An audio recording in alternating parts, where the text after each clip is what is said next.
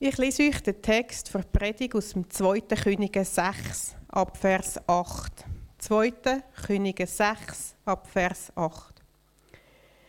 Der Herr von Syrien führte Krieg gegen Israel. Nach ausführlicher Beratung mit seinen Heerführern entschied er, wo die syrischen Truppen ihr Lager aufschlagen sollten. Zum gleichen Zeitpunkt schickte der Prophet Elisa einen Boten nach Samaria. Er warnte König Joram von Israel davor, sein Herr an diesem Ort vorbeiziehen zu lassen, weil die Syrer dort im Hinterhalt lagen.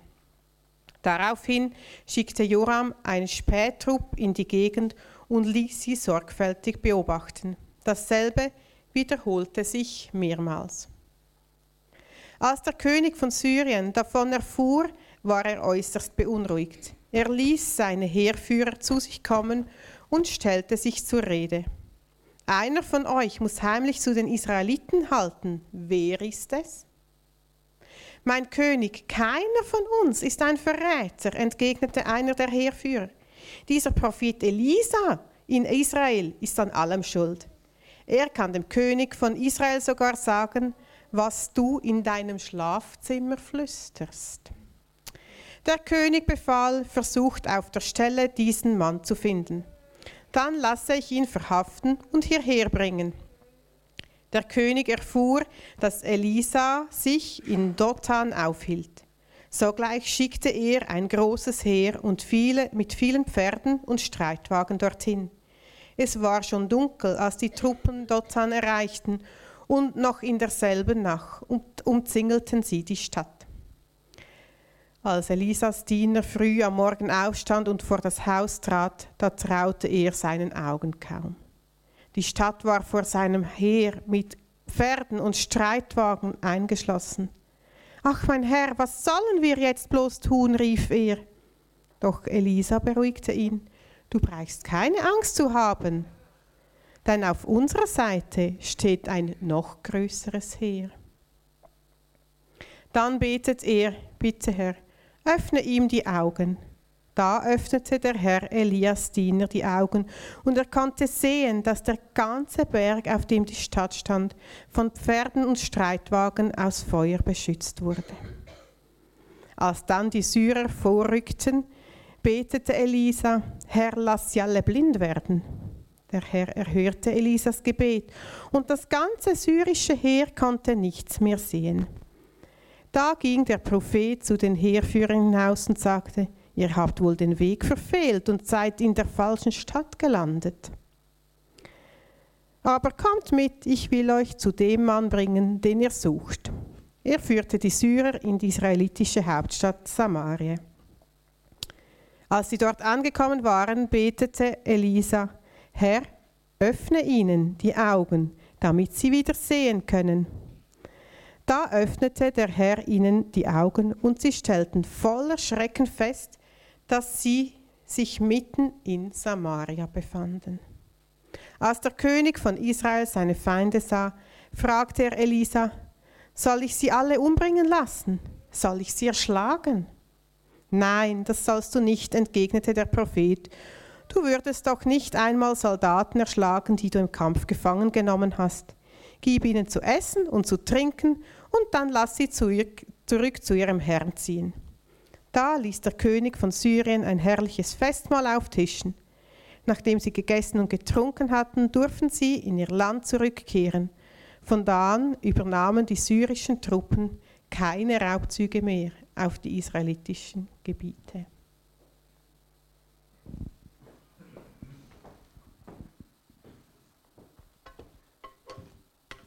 Lire ce texte aussi en français. Le roi de Syrie était en guerre contre Israël. Il tint conseil avec son état-major et décida J'établirai mon campement à tel et tel endroit. Immédiatement, l'homme de Dieu fit dire au roi d'Israël Garde-toi bien de passer par tel endroit, car les Syriens y ont pris position. Alors le roi d'Israël envoya quelques hommes en reconnaissance à l'endroit que lui avait signalé l'homme de Dieu. Cela se produisit à plusieurs reprises, au point que le roi de Syrie en fut profondément troublé. Il convoqua les officiers et leur dit, Ne voulez-vous pas me dire qui parmi nous est du côté du roi d'Israël? L'un de ses officiers lui répondit, Personne, mon Seigneur. C'est Élisée, le prophète d'Israël, qui révèle à son roi jusqu'aux paroles que tu prononces dans ta chambre à coucher.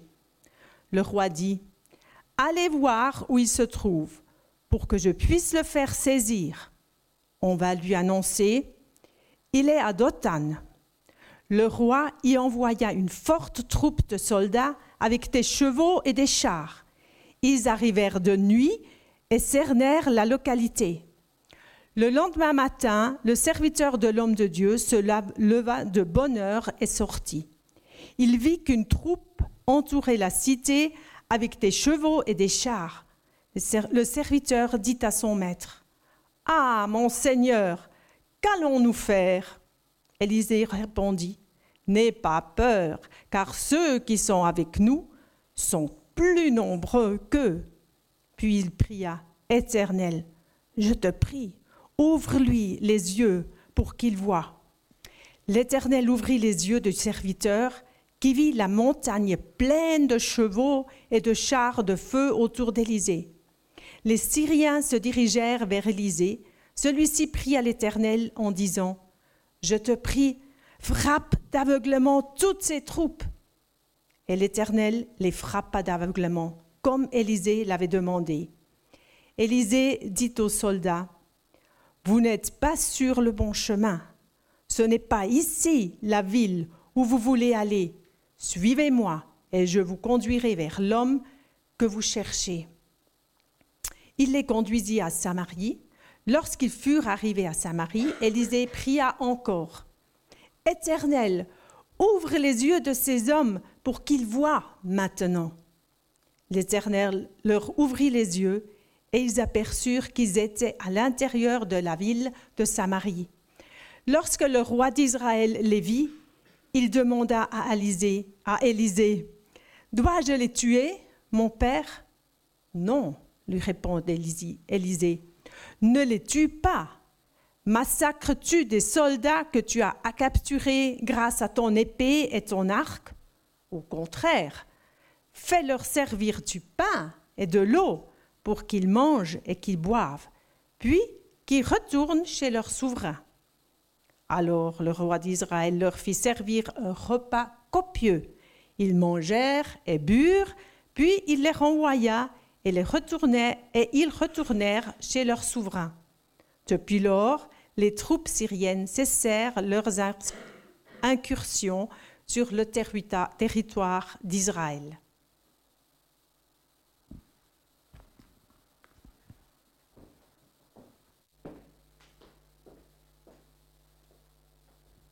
Ich möchte vor der Predigt noch beten, und zwar mit den Worten, die wir schon im ersten Lied gesungen haben. Jesus, rede, rede selbst durch dein Wort. Was noch stört, das nimm fort. Offenbare dich, wir wollen auf dich sehen. Mach die Herzen weit, sprich in unsere Zeit. Jean-Paul und Urs, ich wünsche euch Gottes Segen für die Predigt. Wir sind gespannt.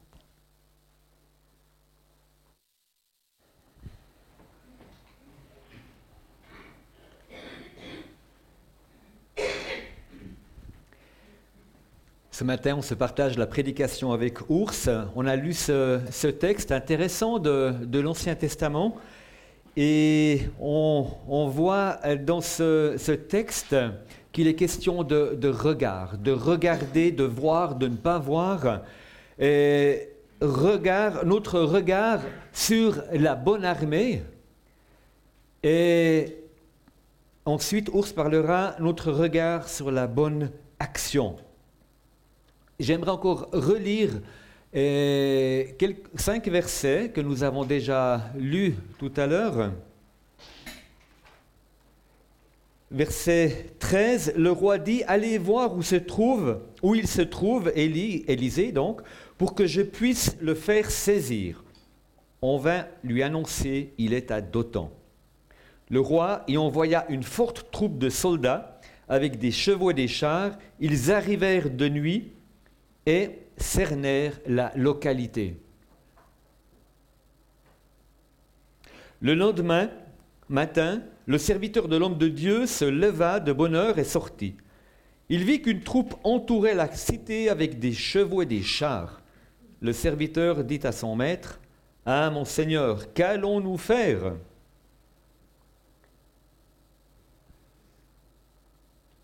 Élisée répondit, N'aie pas peur, car ceux qui sont avec nous sont plus nombreux qu'eux.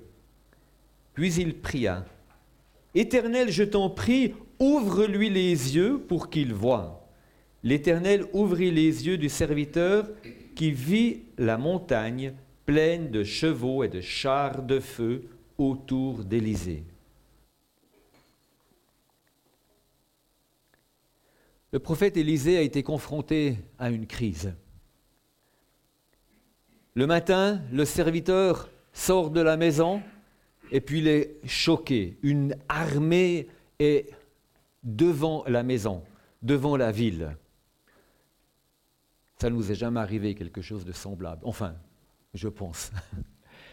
Mais on connaît des situations où tout à coup, on est comme débordé.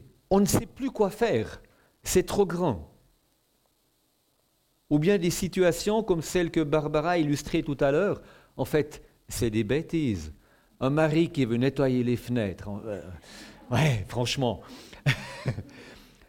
mais voilà, des fois, il y a des, bonnes choses, mais ce n'est pas le bon moment. Et puis, on est agité, on est énervé. Et, tout à coup, notre, notre journée est fichue, juste pour ça. Mais il y a aussi des choses beaucoup plus graves qui peuvent nous arriver. Des choses qui, qui transforment complètement notre vie. Comment réagir? Et le serviteur d'Élysée se trouve devant cette euh, situation.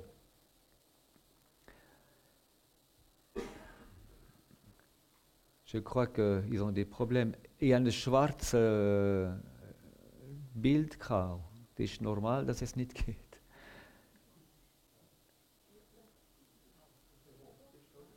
Ah, ça va maintenant. Bon, d'accord. Et c'est là que ça va plus. Et tout à coup, le, le, serviteur dit, mais c'est terrible, mais qu'est-ce qu'on va faire? Et on est étonné par la réponse d'Élisée. N'aie pas peur. Il est tranquille, il est calme. N'aie pas peur, car ceux qui sont avec nous sont plus nombreux qu'eux. Et là, il prie, et tout à coup, les yeux du serviteur s'ouvrent, et il voit quelque chose qu'il ne voyait pas avant. Il voit l'armée de Dieu, des chars de feu tout autour sur les collines, beaucoup plus nombreux que l'armée des, des Syriens.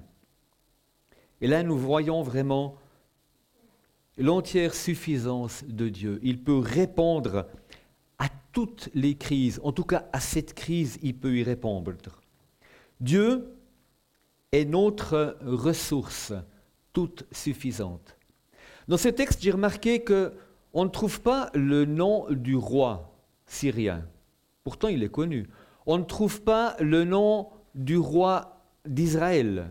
Pourtant, il est connu. On ne connaît pas le nom du serviteur. Élisée est appelé souvent le prophète, parfois il est cité par son nom. Et quelqu'un a dit peut-être que dans ce texte, Dieu n'a pas fait mettre le nom de ces personnes parce que c'est avant tout Dieu qui doit être mis en évidence. L'action de Dieu. Dieu, il sait tout. Il est omniscient. Dieu est omniscient, il connaît tout. Nous lisons ce texte encore, c'est Élisée, le prophète d'Israël, qui révèle à son roi jusqu'aux paroles que tu prononces dans ta chambre à coucher. Et c'est une, une, situation particulière. Les Syriens veulent aller attaquer Israël, mais à chaque fois, lorsqu'ils arrivent, ils arrivent, Israël est prêt pour les contrer. Il y a un traître parmi nous, ça c'est la, la, conclusion logique euh, du roi de Syrie. Et là, ses officiers lui disent, non, euh, Élisée connaît même les mots que tu chuchotes à ton épouse dans son oreille, dans ta chambre à coucher. non, mais c'est, c'est des espions qui sont meilleurs que, la CIA. Incroyable. Dieu connaît tout et il le dit à son serviteur Élisée.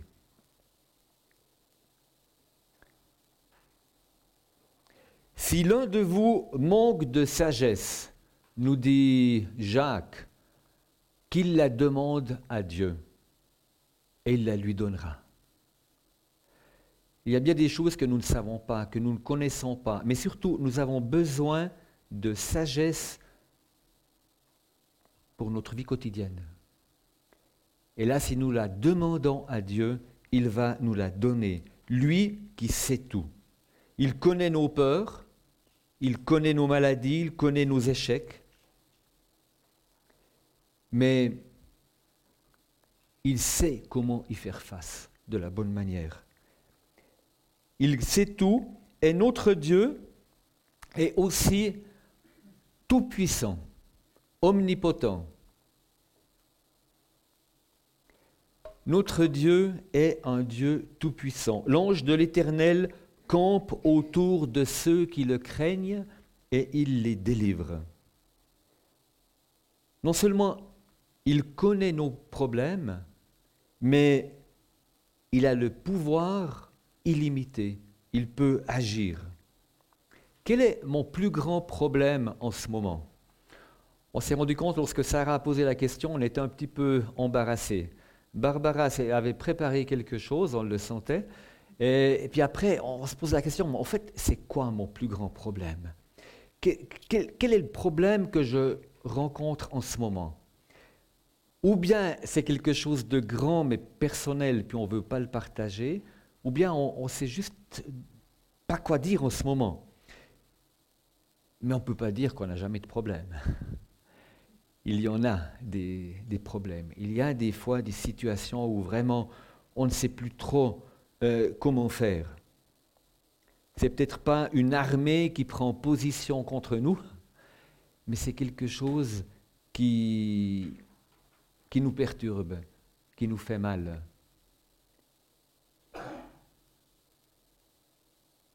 Est-ce que le Seigneur sait? Oui, je sais qu'il sait, mais parfois je ne le sens pas qu'il le sait. Je sais qu'il y a des armées autour de moi, mais comme le serviteur, je ne les vois pas. Si seulement je pouvais les voir, ce serait plus facile.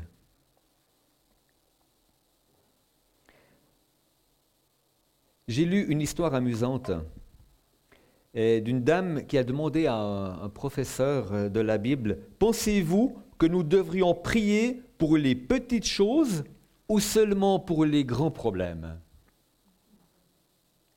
La réponse de, de ce pasteur, Madame, pouvez-vous penser à quelque chose qui soit grand pour Dieu ou trop grand? Pour Dieu, toutes les choses sont petites, donc nous pouvons tout lui dire. Certaines choses nous paraissent grandes, mais si on peut les apporter à Dieu. Notre Dieu, c'est lui qui a fait le ciel et la terre. Par sa grande puissance, par sa force, rien n'est trop difficile pour lui.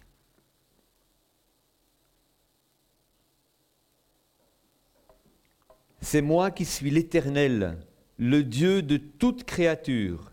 Y a-t-il quoi que ce soit de trop grand pour moi? C'est toujours dans le dans, Jérémie 32. Bon, peut-être qu'on pourrait se dire, bon, ça c'est bien pour euh, cette époque, c'est bien pour Élisée, mais pour moi aujourd'hui, si seulement je pouvais prononcer une petite prière comme Élisée et puis, poup, la situation change. Je sais que Dieu peut tout faire, mais dans ma vie. Et j'aimerais passer encore à un autre point. Notre Dieu nous protège selon sa volonté. Il donnera ordre à ses, gens, à ses anges de te garder dans toutes tes voies. Le Seigneur est le plus fort. Le Seigneur peut me garder. Il peut donner l'ordre à ses, à ses anges, à ses armées. Mais parfois, il y a des situations où on ne sait pas trop. Dans ce texte, nous avons lu où se trouve Élisée Dans quelle ville? Vous vous souvenez? Exactement. Le roi dit, allez voir où il se trouve pour que je puisse le faire saisir. On vint lui annoncer, il est à Dothan. Est-ce que vous connaissez ce village? Est-ce que vous l'avez déjà lu ailleurs dans la Bible? Ça vous rappelle quelque chose? On le trouve une deuxième fois Dothan, le même endroit. C'est un jeune homme qui devait aller chercher ses frères. Et il ne les trouvait pas. Et il a demandé, Est-ce que vous avez vu mes frères? Et là, un homme lui a dit, Oui, j'ai entendu, ils ont dit qu'ils voulaient aller à Dothan. C'était Joseph. Et Joseph va chercher ses frères et il les trouve à Dothan. Magnifique. Seulement, les frères le saisissent et le jettent dans un puits, à Dothan.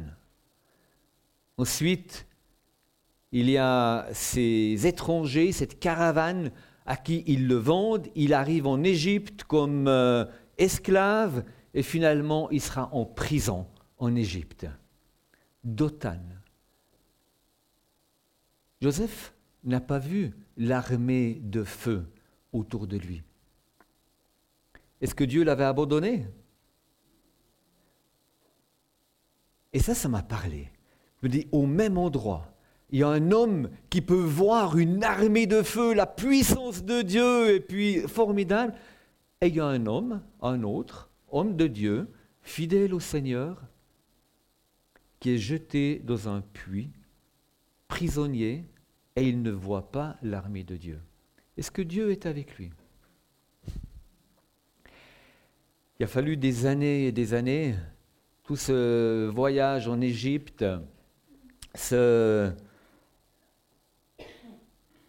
esclave, prisonnier, mais après bien des années, nous voyons que Joseph dit à ses frères, vous aviez projeté de me faire du mal. Dieu l'a changé en bien. Dieu n'a pas montré son armée avec euh, ses chars de feu, mais il a vu Joseph dans cette situation. Et voilà pourquoi je peux dire, notre Dieu protège les siens selon sa volonté, selon son plan.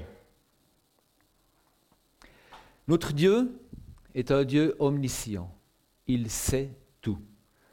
C'est un Dieu tout-puissant. Il peut tout faire. Il a les moyens. Et il nous protège selon son plan, selon sa volonté. N'aie pas peur. C'est comme si le Seigneur me le disait maintenant à moi. Il le dit à chacun de nous. N'aie pas peur. Ceux qui sont avec nous sont plus nombreux que ses ennemis. Ils sont plus forts. Éternel, je t'en prie, ouvre les yeux pour qu'ils voient. Et c'est ma prière maintenant. Seigneur, ouvre nos yeux pour que nous puissions reconnaître ta force, ta puissance, ta présence dans notre situation. Merci parce que tu es là. Peut-être que nous sommes un peu comme Joseph, au fond d'un trou noir. Nous ne voyons pas les armées de feu autour de nous. Mais Seigneur, tu es là. Et nous savons que ta volonté est bonne, que ta volonté est parfaite. Merci. Amen.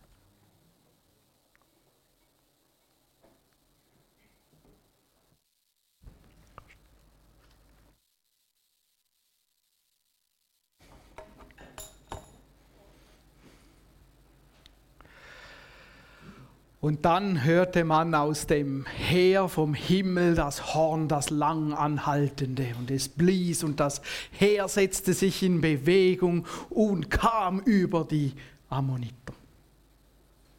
Nicht? Nein. Wäre aber eine gute Geschichte, nicht? Elisa ist sich sicher, er hat ein riesiges Heer im, in seinem Rücken. Und jetzt handelt dieser Mann nicht so, wie man handeln würde. Wenn es so um Krieg und Streit geht, dann haben wir so den sogenannten Teufelskreis. Kennt ihr den? Und immer geht es runter und runter. Es gab mal einen klugen Mann, der hat die, ähm, wie heißt jetzt die Treppe? Die Eskalationsstufen entwickelt. Da geht es die Treppe runter, runter, runter, runter bis zur totalen Vernichtung. Und es zeigt, wie der Teufelskreis sich immer weiter runterdreht. Und Elisa entspricht jetzt dieser Denkweise nicht. Jetzt macht er etwas, was eigentlich nicht normal ist. Er betet und er blätet nämlich um Blindheit für dieses Heer. Und Gott erhört ihn und dieses Heer wird blind. Wie das genau gewesen ist, weiß ich nicht so. Ob sie wirklich nichts mehr sahen oder, wir lesen das auch in anderen Texten, manchmal kann Gott so wie eine Scheinwelt vor, vor die Augen malen. Zum Beispiel die Jünger, ähm, die Zebedäus-Jünger, die haben stundenlang mit Jesus diskutiert und ihm erklärt, wie Jesus gestorben ist und haben nicht gemerkt, dass Jesus neben ihnen läuft. Und wenn wir die Bibel lesen, merken wir immer wieder, kann Gott so wie das Sichtfeld irgendwie ändern. Ich frage mich nicht, wie das geht. Wie so in einem Traum. Und Elisa geht jetzt auf dieses Heer zu, das ihn gefangen nehmen will und sagt, ihr seid am falschen Ort, kommt mit. Und sie folgen ihm wie die Schafe zur Schlachtbank. Ja? Ganz brav, diesen Propheten, den sie verhaften wollten, zotteln sie nun hinterher. Und jetzt kommen sie dahin, wo sie nicht hingehen wollten, nämlich nach Samaria. Samaria war die Hauptstadt von Israel, ihre Erzfeinde. Und als sie mitten in Samaria sind, betet Elisa wieder, Herr, öffne ihnen die Augen. Und es ist wie ein schlechtes Erwachen. Sie, sie öffnen die Augen, sie sehen plötzlich, wo sie sind. Mitten in Samaria, umstellt von ihren größten Feinden. Das riesige Heer, ich weiß nicht, wie groß es war, das so gefährlich war. Jetzt sind sie plötzlich die Verwundeten. Plötzlich geht es ihnen an den Kragen. Und jetzt kommt der König von Israel und er hat genau wieder den gleichen Impuls, den wir kennen. Er sagt, lieber Vater zu Elisa, mein Vater, soll ich sie erschlagen? Dann haben wir Ruhe von ihnen. Und wieder reagiert Elisa nicht so. Er sagt, erschlägst du deine Gefangenen? Gib ihnen zu essen und schick sie nach Hause. Das ist nicht vernünftig. Das macht man nicht so. Aber Elisa hat einen anderen Blick und er sieht weiter. Wenn wir in dieser Eskalation sind, dann sehen wir nur ich, meine Situation, in der ich jetzt bin, aber man sieht nicht weiter. Elisa sieht weiter. Er sieht viel weiter. Und sie lassen die Männer essen. Hier steht, setzt ihnen Brot und Wasser vor, dass sie essen und trinken. Naja, Brot und Wasser ist jetzt nicht so das Festmahl. Aber danach äh, steht, da wurde ein großes Mahl bereitet. Also die haben ein Festmahl gemacht und diesen Soldaten richtig was geboten. So, so richtig Fleisch und Salat und äh, zu trinken, Wein, die Fülle. Samaria war nachher leer. Und dann ist interessant, dann zogen die wieder weg und dann steht, seitdem kamen streifende Rotte der Aramäer nicht mehr ins Land Israel. Jetzt ist fertig. Und das ist ein Schöpfungsprinzip, das wir hier finden, das Elisa anwendet. Wenn Armeen miteinander essen, einander kennen, dann können sie nicht mehr kriegen. Das Gute siegt über das Böse. Das hat Gott in die Schöpfung hineingelegt und das treffen wir immer wieder in verschiedenen Geschichten. Ja, die Luzerner zum Beispiel haben eine etwas eigentümliche Idee gehabt und dann hat sich die ganze Eidgenossenschaft aufgemacht und dann wollte man sich bekriegen. Und auf der Grenze stellte man ein Zelt auf und in diesem Zelt verhandelten dann die Anführer. Draußen standen die beiden Armeen und die hatten Hunger. Man erzählt sich, die Luzerner hätten die Milch gebracht und die anderen das Brot. Und so ist die Geschichte der Kappeler Milchsuppe entstanden. Habt ihr die schon gehört? Dann haben die miteinander Milchsuppe gekocht und gegessen. Und als dann die Generäle ihre Verhandlungen beendet hatten und kriegen wollten, kamen sie hinaus und ihre beiden Armeen waren friedlich miteinander am Milchsuppe essen. Vergiss das Kriegen, geht nicht und man ist wieder auseinander. Das ist eine Ordnung, die Gott in die Schöpfung hineingelegt hat.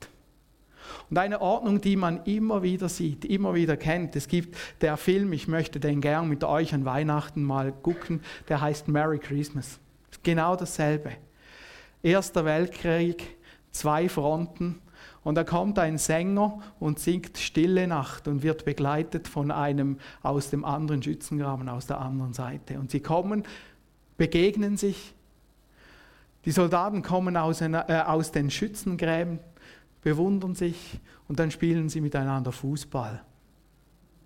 Und ab diesem Moment können diese Soldaten nicht mehr Krieg führen gegeneinander, weil sie sich kennen. Das ist so etwas Spannendes. Da, wo Beziehungen entsteht, ist Krieg nicht mehr möglich. Und darum gibt es zum Beispiel international ein Programm, das die Armeen verbinden sollten. Partnership of Peace heißt dieses Programm. Als ich in der Armee war, diente, war ich in dem Armeefilmdienst, sagt man dem. Und wir schulten Offiziere, wie sie vor der Kamera sich präsentieren müssen. Wenn sie irgendwas geschehen ist, dann, kommt die, dann kommen die Medien, dann müssen sie vor die Kamera stehen. Dann sollte man nicht so vor die Kamera stehen. Ja, das macht nicht so einen guten Eindruck zu Hause, also müssen sie das lernen. Und so baten wir diesen Kurs an, bei uns in der Schweizer Armee, aber auch international. Partnership of Peace ist ein Programm, das die Idee hat, wenn sich die Armeen kennen, gegenseitig, dann gibt es weniger Krieg. Und da kannst du irgendwas machen, egal was, Hauptsache, die machen verschiedene Dinge miteinander. Und so war ich oft an solchen Kommunikationskursen mit verschiedenen Soldaten aus verschiedenen Armeen. Und dann kam es zu einem Kurs, Kurs, leider war ich selbst nicht dabei, aber mein Freund hat es mir erzählt. Es war eindrücklich. Es war zur Zeit des Kosovo-Kriegs. Und er hat gesagt, ich bin in diesen Raum gekommen und es war auf der einen Seite die Kosovaren und auf der anderen Seite die Serben. Und die hatten Krieg miteinander.